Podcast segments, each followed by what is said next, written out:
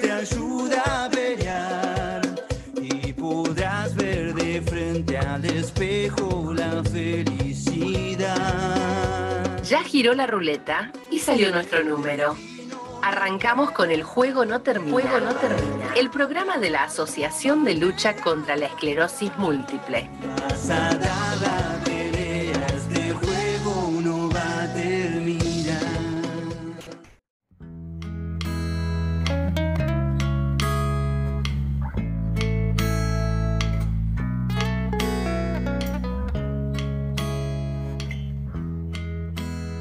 Hola, ¿cómo andan? Bienvenidos. Abrimos esta puerta que se llama El Juego No Termina. Somos la Asociación de Lucha contra la Esclerosis Múltiple y como hacemos todos los jueves, nos estamos encontrando en este espacio que nos convoca para reflexionar, para charlar, para compartir lo que nos pasa a los pacientes, a los familiares, a los que no son pacientes, a los que tienen otras cosas y a los que están interesados en la salud y demás. También admitimos sanos, como no, por supuesto, y son muy bienvenidos durante la próxima hora donde vamos a estar recorriendo y compartiendo muchísimas, muchísimas cosas. Voy a abrir el juego para mis compañeros que son un lujo como siempre. Hola Javi, gracias por estar bienvenido.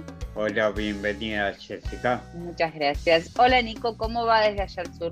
Hola, ¿cómo andan? ¿Todo bien equipo? Muy bien, y le voy a dar un apartado especial a Aldo porque le damos la bienvenida porque Aldo estuvo de vacaciones. Hola Aldo. Hola, buenas tardes. Gracias por acordarse a mí. Gracias. Aldo, con vos tengo algo bastante especial que es justamente que vos estuviste de vacaciones y estuvimos hablando en reiteradas oportunidades en este programa de la accesibilidad, de la posibilidad de continuar y de tener una vida muy rica a pesar de un diagnóstico de una enfermedad o de un visible impedimento que a veces no lo es tanto, ¿no? ¿Dónde estuviste de vacaciones? Estuve en las termas de arriba, no, muy lindo, muy lindo, pero un poquito de calor. En la hotel había aire, estaba bien, pero cuando salí afuera me mataba. No estoy, no estoy acostumbrado. ¿Cuánta calor hacía? ¿Qué, qué temperatura había más o menos alto? No sé, pero la verdad que no sé. Pero cuando te un ejemplo, cuando llegamos, estaban arreglando la vereda que estaban levantadas. Me llamó la atención, le pregunté al ramsero, ¿por qué están arreglando la vereda? Y pues yo, 50 grados de calor. ¿Se levantan con el calor? Sí, parece que ¿Qué sí. se- Mira qué fantástico, qué increíble. Ahora, Aldo, eh, te recordamos, y si vos me lo permitís, yo voy a recordar porque esto es radio que vos estás en silla de ruedas. Eh, ¿Cómo fue el tema de la accesibilidad, que es, un te- que es algo que a vos te importa y que, y que ayudas muchísimo para concientizar? Bueno, eh, una controversia. Muy lindo el hotel. Cuatro pisos, pileta, cuarto hijos, pileta, cubierta, gimnasio, eh, masaje. Alm- Almuerzo, cena y desayuno. Cada vez que cenaba había un show. Muy lindo. Pero qué pasa, el baño hermoso para discapacitar con esos reductibles para el inodoro. Pero Ajá. había un problema, había un problema. Cuando me quería bañar, no tenía dónde agarrarme. Ah, mira, Entonces, cuando nos fuimos, eh, fue terrible. Cuando fuimos, preguntaron, ¿pasaron bien? Muy bien, muy bien. Pero el problema era, le explicamos el problema discapacitados, que no había agarradera para bañar. Y bueno, quedó ahí. Y fui al baño de abajo. Estaba trabajando poniendo agarradera, sé, arriba. Ah, mira vos, evidentemente tu reclamo, que no fue un reclamo, fue un aporte positivo en todo caso, de las agarraderas en la bañera para que todos aquellos que tenían alguna eh, eh, discapacidad pudieran bañarse agarrándose, lo estaban solucionando. no fue una queja, fue una idea para ellos, para la gente que está discapacitada. Realmente no se dan cuenta, ¿viste? Es que una cosa, y a ver si coincidís conmigo, Aldo, en esto, y bueno, por supuesto que abro el juego a todos. Una cosa es diseñar por ahí la, un baño para discapacitados o, aquello que se necesita, y otra cosa es eh, realmente el uso que se le tiene que dar, la diferencia entre lo que está en la teoría de los planos que se puede hacer y que, hay que terminar, y después el uso real, que por ahí no, es, no está tan conveniente. ¿Qué pasa?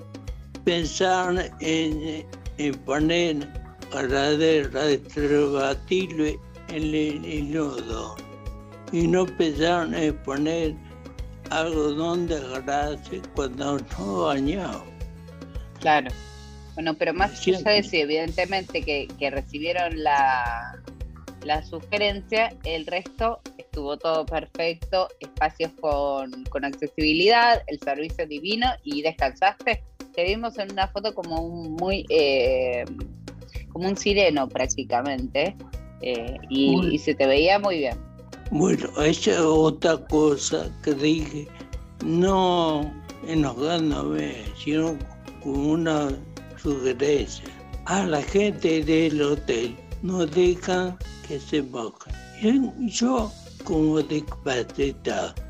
No fue entrar si no me subo. Así que te está ahí, a donde hay agadadera, okay. no al centro, centro pileta. Pero bueno. Pero bueno, la, pasaste lindo y ah, dejamos este mensaje, ¿no? Que no hay que enojarse siempre, las cosas a veces no están, no están por incompletas o no están eh, a propósito para, para que uno la pase mal, sino que a veces es desde lo más inocente, así como estabas contando, que en el baño pusieron las agarraderas eh, que eran necesarias, así que tampoco uno tiene que tomarse a veces tan a pecho que no, bueno, no tienen las cosas y quejarse, sino a veces una sugerencia ayuda porque el otro a veces no lo hace a propósito. Dejamos este mensaje, Aldo. sí, el viaje de ida, fui y volví en avión. El viaje de ida me sentaron en la cola del hasta de todo. Me escotó un Perú sentarme, me escotó un Perú. Y cuando bajé, vino a buscar con otra así de rueda, no con la mía, con otra más angosta. Pues yo cuando el pasillo, dije esta sugerencia. Yo no me sigue, ¿por qué me sienta en otra? Porque cuando volví, ya habían visto mi reclamo y me fui al asiento número 4, más espacioso, claro. ver las piernas, ver la cabeza, me reclinaba, ya está mucho mejor. No se dan cuenta, no se dan cuenta, o hacen sin querer. Por eso digo, cuando están bien, no se dan cuenta de lo que hacen con la gente discapacitada. Y a veces no es una cuestión que quiero señalar esto, después vamos a, seguir hablando sobre esto, que tiene que ver creo que con, con, la falta de conocimiento, y que no es falta de empatía, a veces es falta de conocimiento y cómo no tomárselo a pecho, ¿no? no como, como no hacerse cargo y no callarse eh, cuando hay algo que no está bien o, o no es lo que estamos necesitando, pero tampoco enojarse, porque por ahí no hay maldad detrás de eso, sino que hay justamente desconocimiento.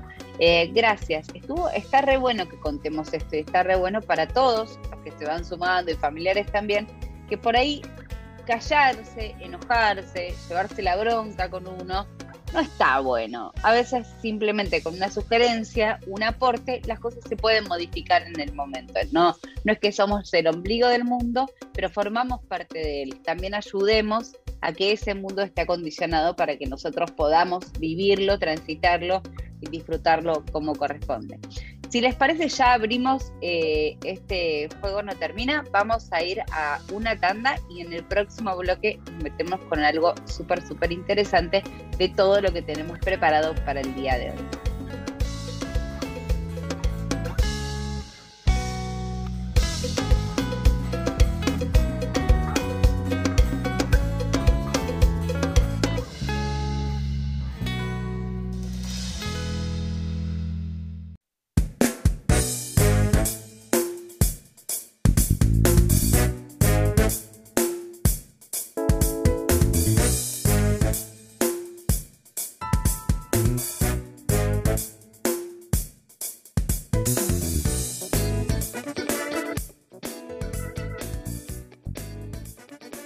Cuando hablamos de viajar, hablamos de vacaciones y hablamos de accesibilidad, nos tenemos que referir sí o sí al CUD, al certificado de discapacidad que se puede tramitar. ¿Es fácil tramitarlo? A veces sí, depende de los médicos, depende de la empatía con la que nos ayuden a gestionarlo, pero también nos da muchos beneficios a la hora de viajar. Y para que nos cuente qué beneficios podemos obtener y cuáles son las cosas que sí se pueden hacer con el certificado de discapacidad en vacaciones, Paula Enestrosa, que es parte de Alcem, nos va a contar de qué se trata.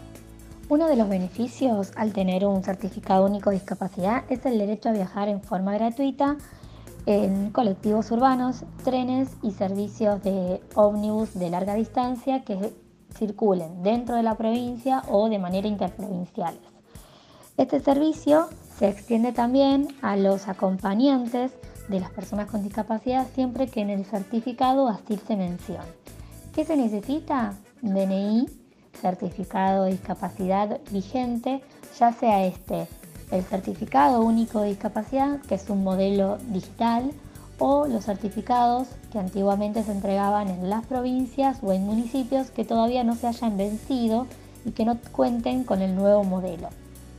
Si yo quisiera realizar un viaje y con anticipación me quiero garantizar un espacio, un lugar en un micro de larga distancia, lo que debería hacer es entrar a la página de la CNRT, que es la Comisión Nacional de Regulación de Transportes, la encargada de regular el funcionamiento de todo el transporte terrestre en Argentina, y entrar a la opción pasajeros, opción siguiente, reserva de pasajes para personas con discapacidad.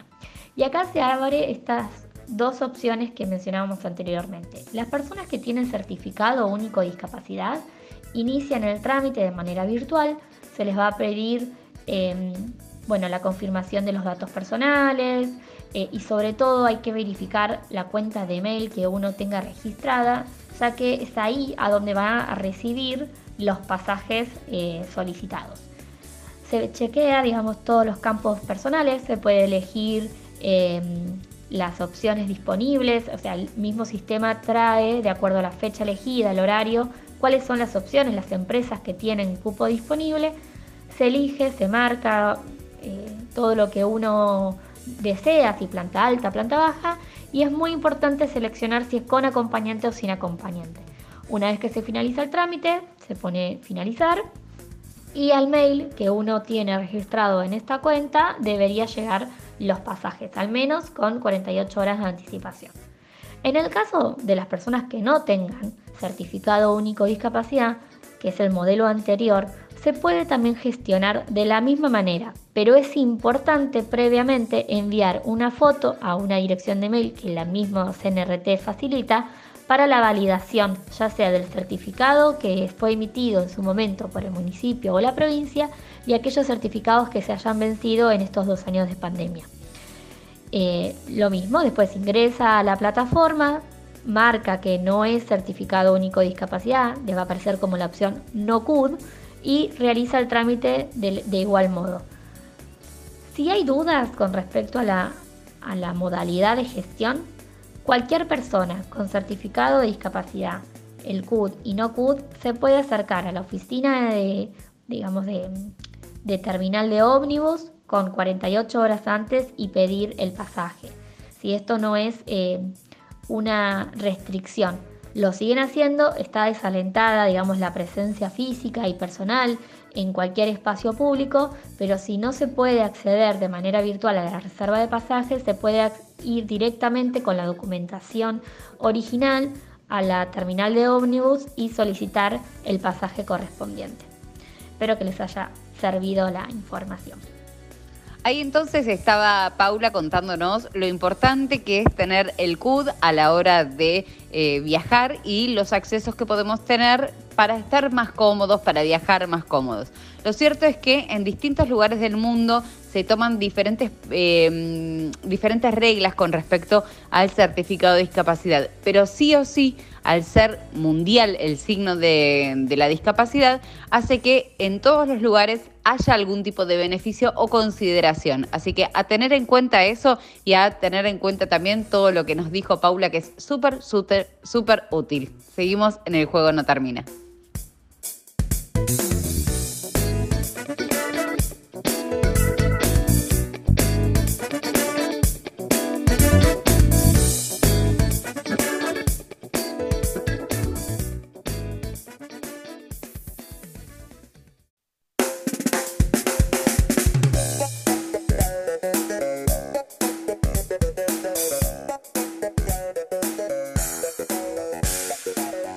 Este bloque de El Juego No Termina, al cual por supuesto todos pueden comunicarse a través de las redes sociales, a través del contacto de la página de Alcem, eh, vamos a meternos con una de las cuestiones más lindas, una de las secciones más lindas y que más nos divierte y son los esclerotips y le damos la bienvenida a Nico. ¿Cómo va Nico?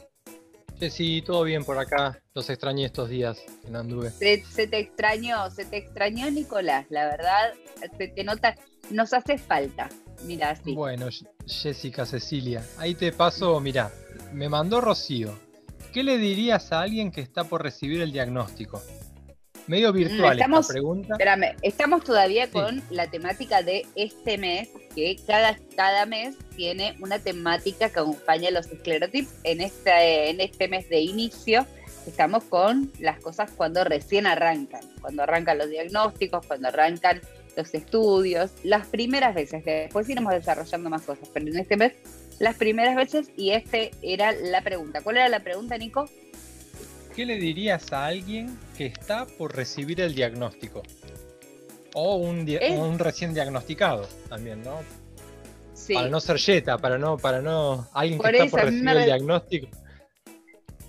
Hay gente que tiene todos los números, pero hasta que uno no recibe el diagnóstico, lo ideal. Igualmente hubo buenas respuestas. Yo estuve pisteando porque por supuesto contesté, pero hubo buenas respuestas que te, respuestas que se relacionaron con gente que estaba esperando como la confirmación del diagnóstico. Sí, exacto. Sí, creo que, mira, vamos a empezar por la más... Eh, el denominador común de todo es que no googlees. Yo creo que eso eh, ni siquiera hace falta que empecemos hoy a no googlees, no googlees, más si estás por recibir el diagnóstico. Porque eh, creo que dentro de, lo que es el espectro de las posibilidades hay muchas y muy malas noticias eh, y hay otras que no tantas. Entonces, bueno, nada, paciencia, ir a... Eh, no sé vos esto que decías de, recién que, por ahí eh, ves que alguien tiene todos los números. ¿Vos qué haces en ese caso cuando ves que alguien tiene todos los números? No, no digo, no digo nada. No, no digo nada. La verdad. A mí, me pasó, a mí me pasó hace poquito igual. Y no, dije nada. Sí, es muy duro. Yo, para mí fue de, las cuestiones más, más, difíciles que me tocó porque te dan ganas de acompañar a la persona, pero acompañarla en qué. y ahí. Tal cual. No sé si, si te, pasó, te pasó parecido. A mí no me pasó que tuviera alguien que tuviera un diagnóstico, eh, pero me, me pasa con todo tipo de diagnósticos y creo que especialmente por ahí con, con una enfermedad que yo conozco. Eh, siempre hay gente que por ahí se va de como de se suelta un poco de boca y diagnostico, recomiendo y demás. Y hay tiempos y espacios para cada cosa, especialmente cuando se trata de la salud, eh, en, el, que hay que dejar toda la empatía, toda la simpatía y todo el cariño de lado y dejar que manejen la situación los médicos. Después uno ataja de última a ese ser querido o al amigo o a la persona que conoce, más aún si tiene la enfermedad que nosotros tenemos como para demostrar que se puede seguir adelante y a partir de ahí arrancamos con todos los esclerotips pero sí eh, yo soy de mantenerme muy al margen para el momento de que una, en el momento en que alguien está recibiendo un diagnóstico de cualquier cosa es un momento muy vulnerable y muy delicado.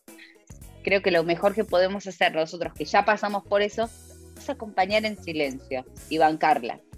yo soy muy así, de bancarla hasta que esté el diagnóstico. Cuando esté el diagnóstico, barajamos y damos de nuevo. Esa es mi... Mm, ¿Cómo hiciste vos, Nico? No, yo comparto eso, eso que decís. Sí, hice de esa forma. Eh, a mí me tocó desde un lado muy personal, eh, por esas pocas probabilidades que tiene la vida. Eh, le tocó a un amigo mío y nada, nada.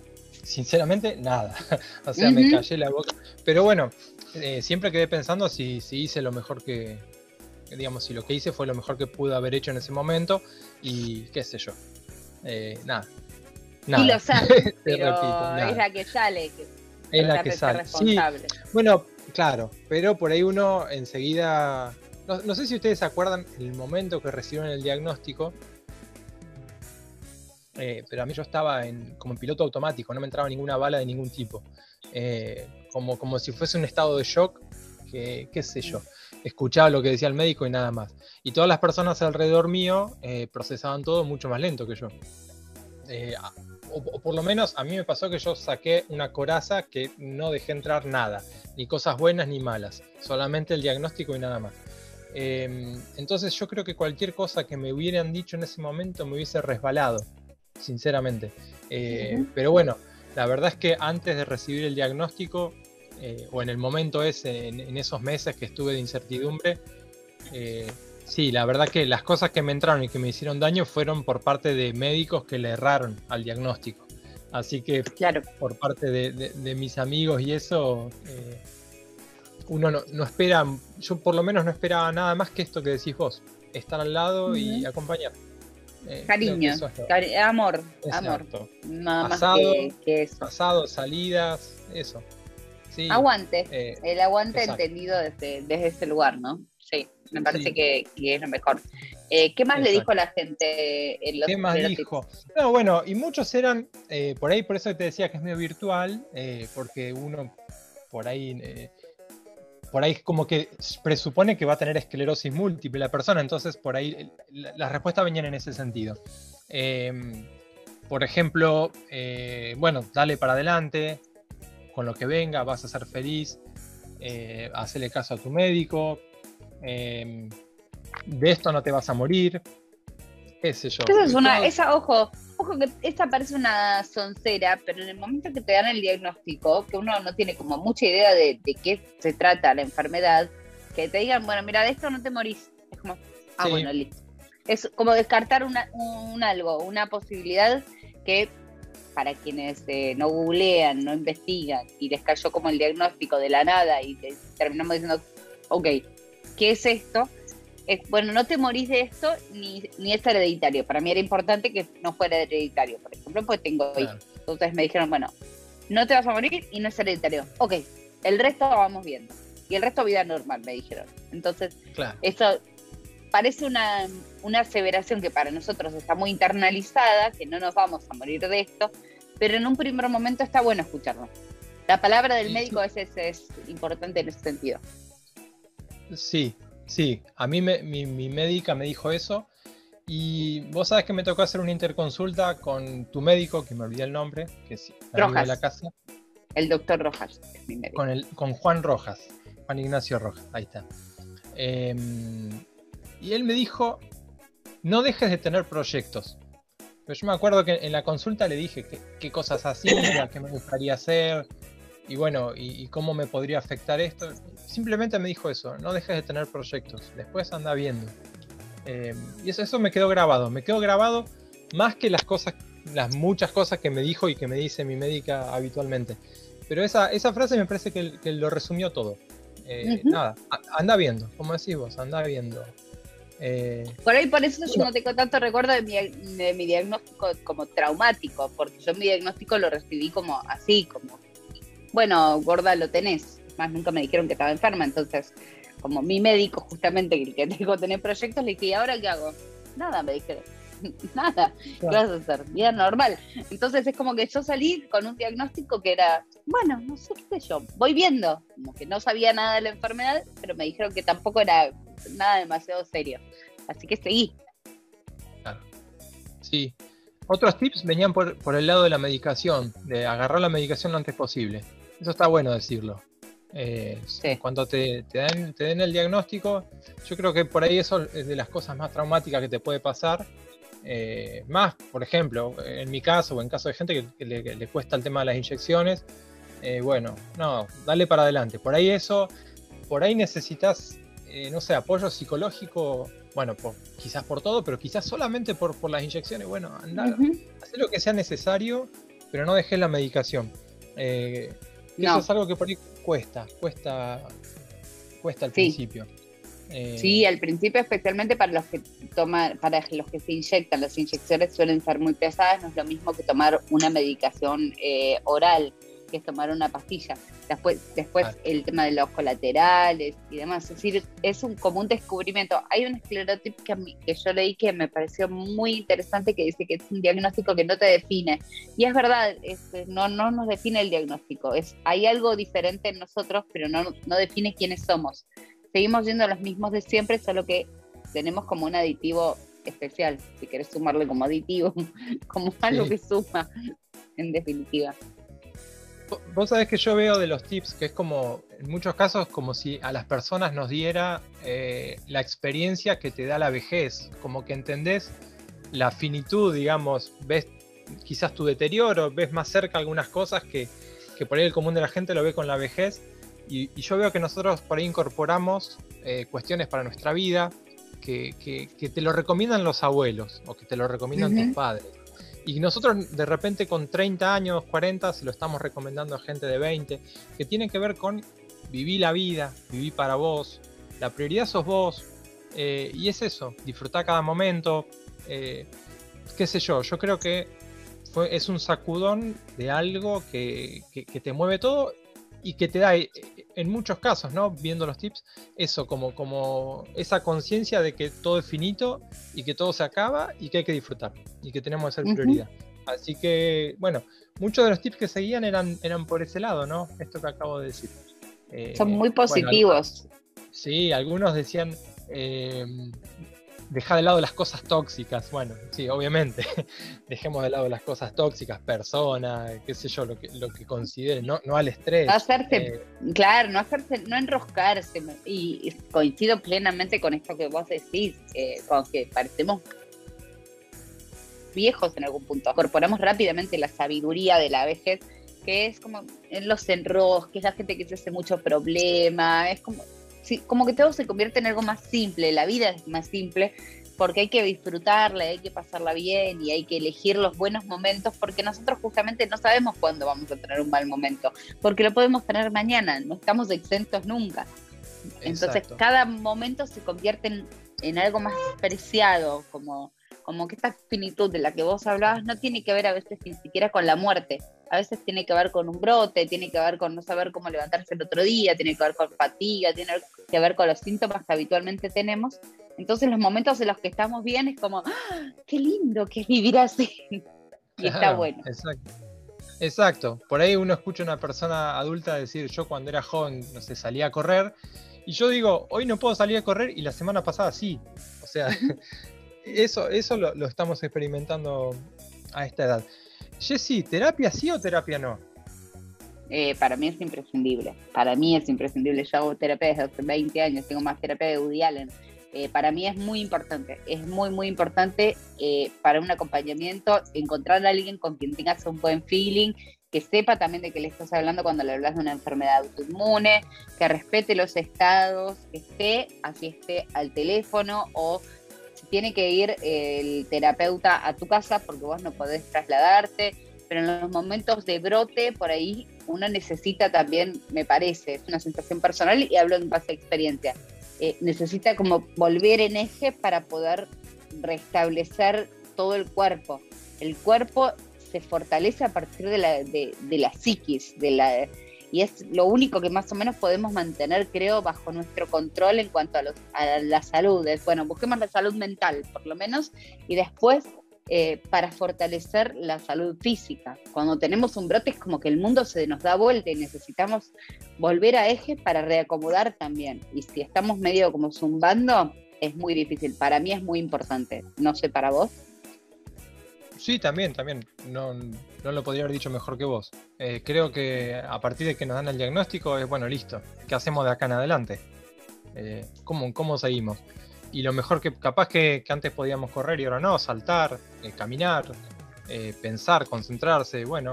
y, y a partir de ahora, ¿cómo seguimos? Bueno, lo mejor que podemos hacer es tener la salud mental en orden, me parece a mí. Y aparte somos, eh, y, y sumo que cuando uno tiene una enfermedad eh, crónica, tiene batallas nuevas permanentemente. Todo el tiempo son batallas nuevas. De aceptación de las cosas que podemos o no hacer, de, eh, dejar una medicación, cambiar una medicación que después vamos a hablar del tema, o, o tener que enfrentar un nuevo síntoma desconocido. Todo el tiempo tenemos como batallas nuevas. En general tenemos periodos donde está todo fantástico y periodos en los que, bueno, hay que bancarla con un brote, o hay que bancarla con un síntoma, o hay que bancarla con la medicación, o hay que hacer un trámite, y se complica lo que sea. Y necesitamos un, un soporte psicoemocional muy importante para que eso no nos afecte en cuanto al entorno y la calidad de vida. Hay que, siento que es como un colchón de bienestar sobre el que podemos saltar cotidianamente. Y si, mientras ese colchón esté, el resto es más fácil. Es, gráficamente no sé si se entiende, pero es como mi sensación de, de el trabajo que se hace en terapia y que es fabricar ese colchón. Está perfecto. Em, dejamos para los que están por recibir el diagnóstico, recién diagnosticados, estos tips. Eh, y creo que nos vamos con, la terapia. Me parece que. Nos vamos, nos vamos un poco con eso que está bueno. Nico, ¿dónde podemos encontrar los esclerotips? Todos los lunes a la mañana, bien tempranito con los mates, esclero.amigos en Instagram, van a las stories y ahí ya está la preguntita con la casillita para contestar. Perfecto. No se los pierdan. Gracias, Nico. Gracias.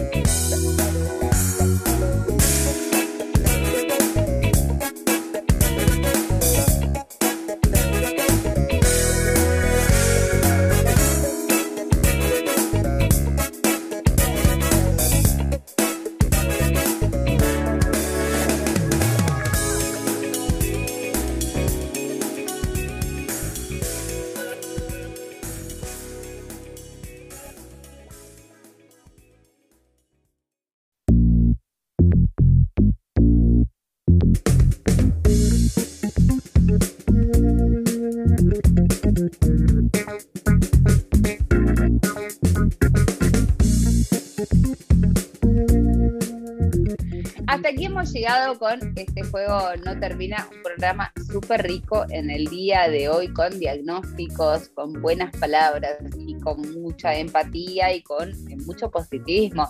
Javi, ¿algún mensaje final después de lo que contó Aldo, de la inclusión, de las posibilidades de viajar, después que hablamos de los esclerotips también, que tienen que ver con los diagnosticados? ¿Un mensaje final para hoy? Sí, bueno, no googlear porque eso es. Y dentro de todo lo malo, esto es bueno. Dentro de todo lo malo hay algo bueno. Por supuesto que hay algo bueno. Hay un montón de cosas buenas. Hay un montón de cosas buenas. Eh, Aldo. Yo quiero mandar saludos. Claro que para, sí. Para Nora, que, está, que fue el cumpleaños. Ella fue una integrante del CEN hace mucho tiempo. Bueno, pues Nora, yo tenés ahora alguien para quien luchar.